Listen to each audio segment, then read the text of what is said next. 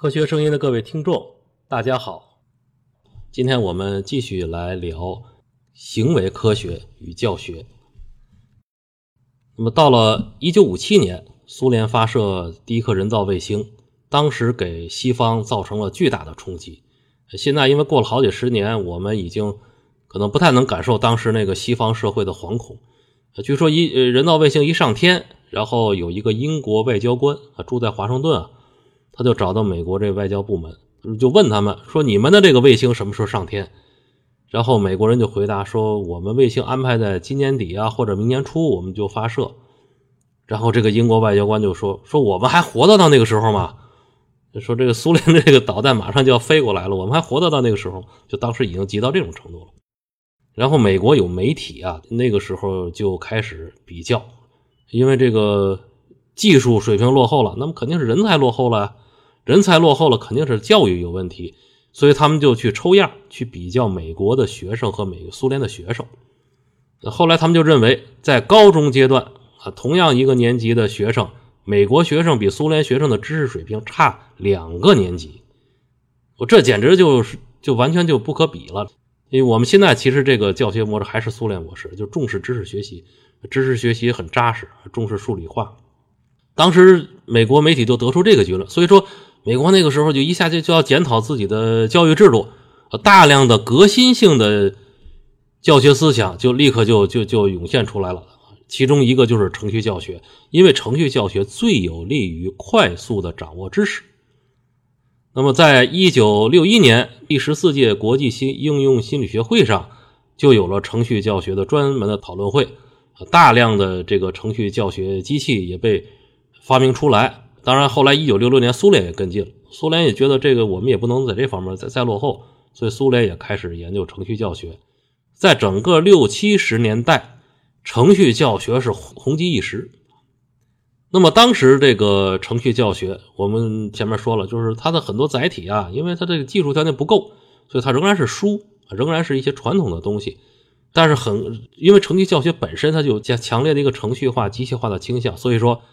研究程序教学的人一直在盯着当时信息技术的前沿，比如说那时候计算机呢已经发展到晶体管了，发展到大型机。这些大型机每一台大型机带着很多终端，如果你你要去想用计算机，你要申请这个一个小时我用，我通过这个终端给他一个什么题让他算等。呃，当时研究程序教学的这些人就认为，我们可以把一个大型机。上面安二百个终端，每个终端教三十个学生，这样一来的话呢，这个一个计算机教六千个学生，等等。另外一个，当时人们也投入大量精力去编写程序教材，为什么呢？程序教材比传统教材繁琐。如果你不是在用机器来呈现，你要是用书来呈现的话，程序教学的教材比一个传统教材厚厚好多，因为它切成了小步骤，它把原来的知识切成了更多的步骤。让孩子们一步一步更容易去完成，所以这个教材很繁琐。然后还有程序教材本身是是也有各种各样的不同的这个程序模式，有直线式的，有那个衍生衍知式的，还有什么什么复合式的。呃，反正就让孩子们你从这个教材这一页翻到那页，这一页翻到那页，反正这很麻烦的一个一个一个东西。教材编写量也非常大，据说是五倍于传统教材，编一本程序教材需要五倍的人力。结果因为这些硬件条件限制，所以热闹了好一阵到了七十年代，程序教学就衰退了。现在我们再找搜索“程序教学”这个词，大量的素材是用于回顾，那后来就没有什么发展了。为什么呢？直到七十年代末，个人电脑才产生。个人电脑其实是最适合于程序教学的一个硬件。但是在整个程序教学红火的时候，这东这个东西是没有的。很多孩子其实还是跟着呃课堂上一个一个大屏幕了来这个学习，他并没有互动，他不能跟那个程序去互动。而且一开始程个人电脑也是很贵重的仪器，呃，最开始只有几十万台，不像现在这样，我们一家里边恨不得有两个电脑。那么后来在七八十年代，电话教学产生了。电话教学就是电视，当时最主要是电视，没有互联网的电视。电视里边请最优秀的教师去讲课，相当于呢让全国人民去看明星。看明星。现在我们中国有多少教师呢？大伙可能就没算过，一千六百万。呃，乡乡镇镇都有老师，每个学生是跟自己的老师听课。但是你们大家在看电影、看看这个影视剧的时候，你们是不是只看本县的人演的呢？就是我们只看我们县文化馆的人去去演出，不是，大伙一定是看这个全国几百个明星的演出。所以电话教学当时就起了这样一个作用，让一个国家最优秀的老师去讲课，他的这个教学水平，那肯定是要高于很多很多普通老师的。这对学生也是个公平。你是个山村的一个学生。你的老师可能你讲不清楚这课是怎么怎么回事你不如听听景山学校的老师，我听听清华北大附中的老师，通过电话教学。所以电话教学这个是程序教学之后发展起来，呃，但是电话教学呢不能互动，这是一个。再有一个，电话教学最开始的时候，它是严格按照班级授课制来，就是你这个在电视上去搞去拍这个教学了，他还老老实实的弄一个课堂。弄一个黑板，这个机位都不变呃！我就我见过教育台的朋友，我还跟他们问过，我说你们现在这个电话教学啊，你们怎么搞得跟这个一九五零年拍《定军山》时候那样的一种镜头模式呢？那我们中国最老的电影叫做《定军山》，是一个戏剧，就当时这个摄影机是不能动的，就把摄影机往那一摆，然后这个演员们就在舞台上演一出戏，就相当于实录了一一出戏，没有任何镜头语言。那我说你都到了二十一世纪了。你为什么还让老师在课堂上讲？老师在镜头前面一定要在课堂上。你你你要讲文科，你可以去一个茶室啊；你要讲理科，你可以去个实验室，你可以去一个什么科研前线这些地方。你需要讲到知识了，你可以插一些个动画，这这这都都可以的。人家回答就是说，我们尽可能要在线课堂形式，这是要求，这是要求。我觉得还是像这个，就是《哈利波特》那个电影里所反映的一样，因为我们这些代人呢，都已经是在。班级授课制这种模式里起来了，可能对这个班级授课制产生了一种仪式感，就好像觉得不弄一个课堂去讲课的话，好像知识传授不下来，并不知道当年班级授课制是在一定历史条件下的，是因为历史局限才搞的这个东西，并不是说永远我们就要在一个班里边上课了。那么到了现在，产生了一个更好的技术，就是大数据技术。这二零零八年呃这个词才提出来。迅速的就使用开了，那么程序教学也在使用大数据，当然现在都不叫程序教学了，就叫教学程序了。国内也有很多软件了啊，限于这个我们不给他们做广告了，我们就不提名字了。那么教学软件有什么好处呢？第一个，你就可以互动；第二个就是那个一个软件可以辅导几百万学生，像当年美国人预言的，说我一个大型机我能教六千个美国孩子，没有，现在六百万都可以教，呃，就是因为就是一个软件嘛。就是像淘宝一样，能能服务多少人呢？服务上亿人。更重要的是，大数据可以根据个人的行为模式去记录你的学习进度。啊，你看我们现在上网的时候，你就会发现，网站经常推送你感兴趣的东西。也就是说，你经常上一个网站的话，它就记记下了你的行为模式了，它知道你需要什么了。大数据现在也完全可以做到这一点。也就是说，真正的因材施教。他可以比老师做得更好。一个老师带几十个学生的话，就是我们小时候正赶上人口高峰，当时很恐怖，就是一个班可能有六十个学生，就相当于我们每天都进了一个电影院，天天在那看电影。所以老师根本半年下来不一定能认全所有人的脸，根本谈不上因材施教，谈不上个别辅导。那么大数据可以真正的去记录每个孩子的进度。另外一个就是说，这个学生的主动性就大大提高了，因为你可以控制自己的进度。我学习能力强，或者我某一科更感兴趣，我多学，不足的地方我自己找时间怎么怎么补上。现在这个班级授课制里边，它的一个重要的弊端就是说，必须齐头并进，必须得一节课就四十五分钟。呃，我可能这节课没兴趣，我也得泡四十五分钟。我可能正听到兴头上，老师也到了点了，老师也就夹着包就走了。但是到了这个程序教学或者说教学程序这里，我就完全可以凭着自己兴趣，我多学，我快学，再加上挤压掉大量的这个机械劳动啊，比如尤其是这个默写单词啊等等啊，那么这个学习质量学速可以达到什么呢？就是十二年的课，八九年应该能掌握，因为现在还没有这种实验啊，没有一个学校敢让学生从小学一年级到高中全部用机器来学习，就用这个手里边一个终端来学习。还没有人敢做这个，但是各种实验表明，这个教学程序可以在知识教学这个领域大大压缩教学时间。那这样一个来，这个问题就跑到了另一个方面。中国现在有一千六百万教师，各国也都是一样，在中小学这里边，因为要搞过去传统的班级授课制，囤积了大量的教师。这些教师怎么办呢？斯金纳当年说过，我搞程序教学，我是要解放教师，但是他并不知道这些教师解放出来干什么。所以在一开始，程序教学刚开始搞的时候，就有人怀疑，那你是不是就让教师就失业了？以后这个行业就慢慢没有了，并不是这样。当时斯金纳那个时代的行为科学还没有发展出具身认知这种新理论，这是八九十年代后来才提出来的。也就是说，具身认知理论真正它用到教学实践里边，就是讲究怎么样进一步搞体验式教学。我们前面说了，在杜威那个时代，就一个世纪之前，人们只要是重视了体验式教学，知识教学就要被削弱。想多搞知识教学，这孩子们就不能动手了。就是你能动脑，你就不能动手；能动手就不能动脑。但是现在不一样，因为你在如果通过程序教学已经大量节省了学生的学习时间的话，你可以把这些时间转过去用于行为教学、行为教育啊所以说，教师啊，一千六百万老师不会担心下岗，甚至可能还还不够。那么这些老师以后干什么呢？第一个，小学阶段还不能适用程序教学，因为程序教学它有一个特点，就是学生要主动学。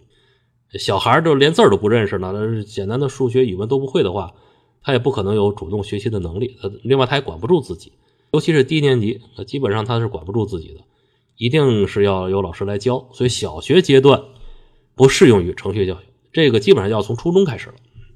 第二个就是行为教育，行为教育包括你。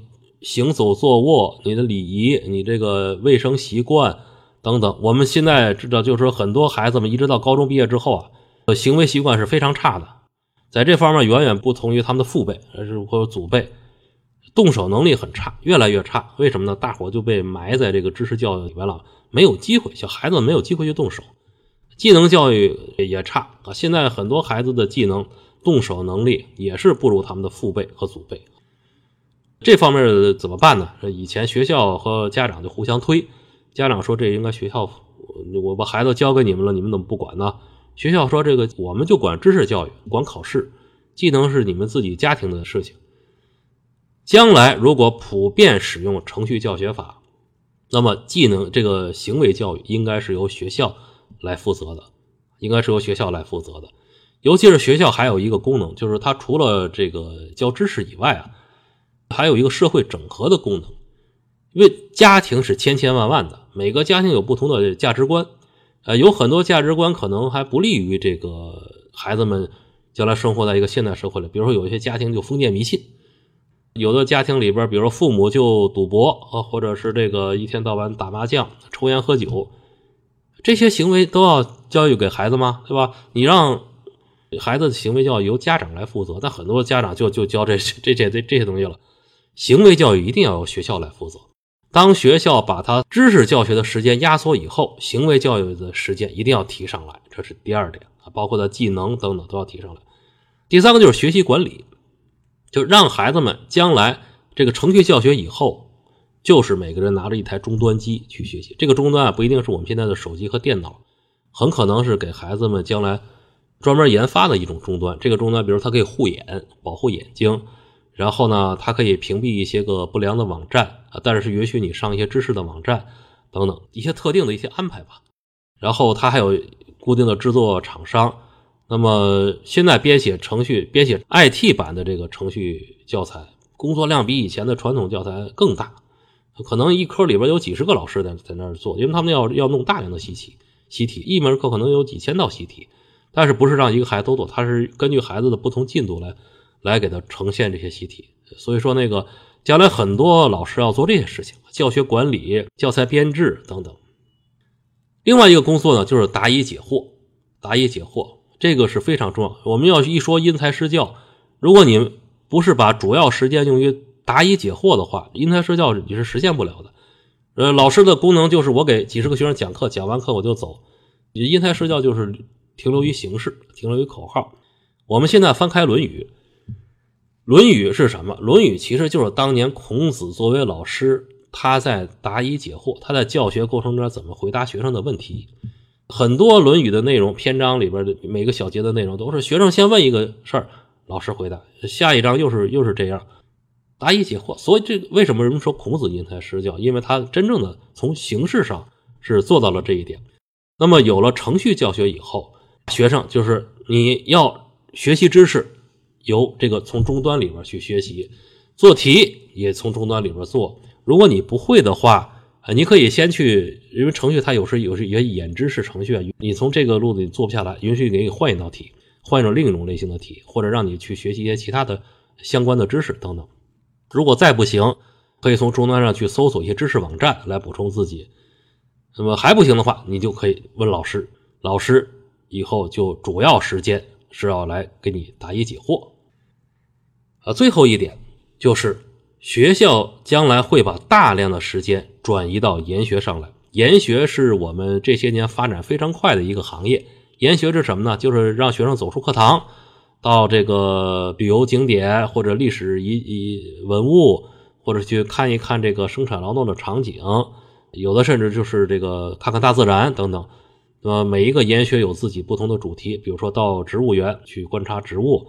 到农场去学习劳动，各种研学的这个方案，呃，五花八门。我现在也参加一些研学的一些工作吧，就是给他们设计课程的。更远的可能带到国外。现在一到这个寒暑假，什么哈佛、牛津这些学校里面，到处都是都是中国孩子，都是都是去研学。也就是说，很多家长已经早就意识到了，说我的孩子不能老闷在学校里面上课。有时间一定要把他送出去，让他看看大千世界是是什么样的。但是我们前面说过，这这个想法并不新，想法可以说从一个多世纪前就有，包括教育者他也有，他们就觉得应该把孩子送到社会上，让孩子们从小就接触社会。但是呢，因为这个知识教育没有保障，一把孩子们送出去，这孩子们知识学习就下来。这美国是一个典型。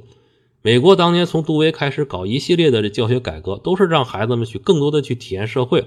结果到了五十年代的时候，他知识水平比苏联学生差了一大截。到现在，其实美国本土的学生的知识水平仍然不行。美国是强在什么呢？它的用人制度很开放，世界各国你们培养出来的人可以在我这里充分发挥。它靠的是是这些东西。它整个的这个教学质量，从知识来讲，都是跟。东方国家差了一个很大的一个档次。那么现在来讲，就是有了程序教学了，所以我们也很可惜，就是这六七十年代他们程序教学后来就消失了，没有再发展起来。但是这个程序教学很可能在中国又被发展起来，因为它是一种很精细化的知识呈现的过程，也是一种很精细化的考核过程。在这种情况下，将来孩子们会挤出更多的时间，走出课堂去深入社会。现在这个学校里很多已经实行短学期了。就是让他们学生们能出去，将来可能会更多的，比如说一年三分之二在学校里面，三分之一都能深入社会了，并且知识教学水平不会下降，因为程序教学本身是传授知识最好的一种教学方法。呃，我们通过两讲的时间呢，我们就进行了回顾，进行了展望。我特别希望将来我的孩子，我的孩子已经大学毕业了，没有办法了。他们的他们的孩子能够生活在这么样一种环境下，一方面他们不用再背几十公斤重的书本了，从小学到高中的书加在一块有几十公斤重，他们拿着一个终端机，一个 iPad 那种那种那样的机器，就能够呈现出所有的知识，而且比那几十公斤书还要大得多的这个知识。他们也能够根据自己的兴趣，根据自己的能力去控制进度。另外，他们可以跟着老师去翻山越岭，深入社会，走出课堂。他们能够成为告别课堂的第一代学生。谢谢大家，今天的课就讲到这里。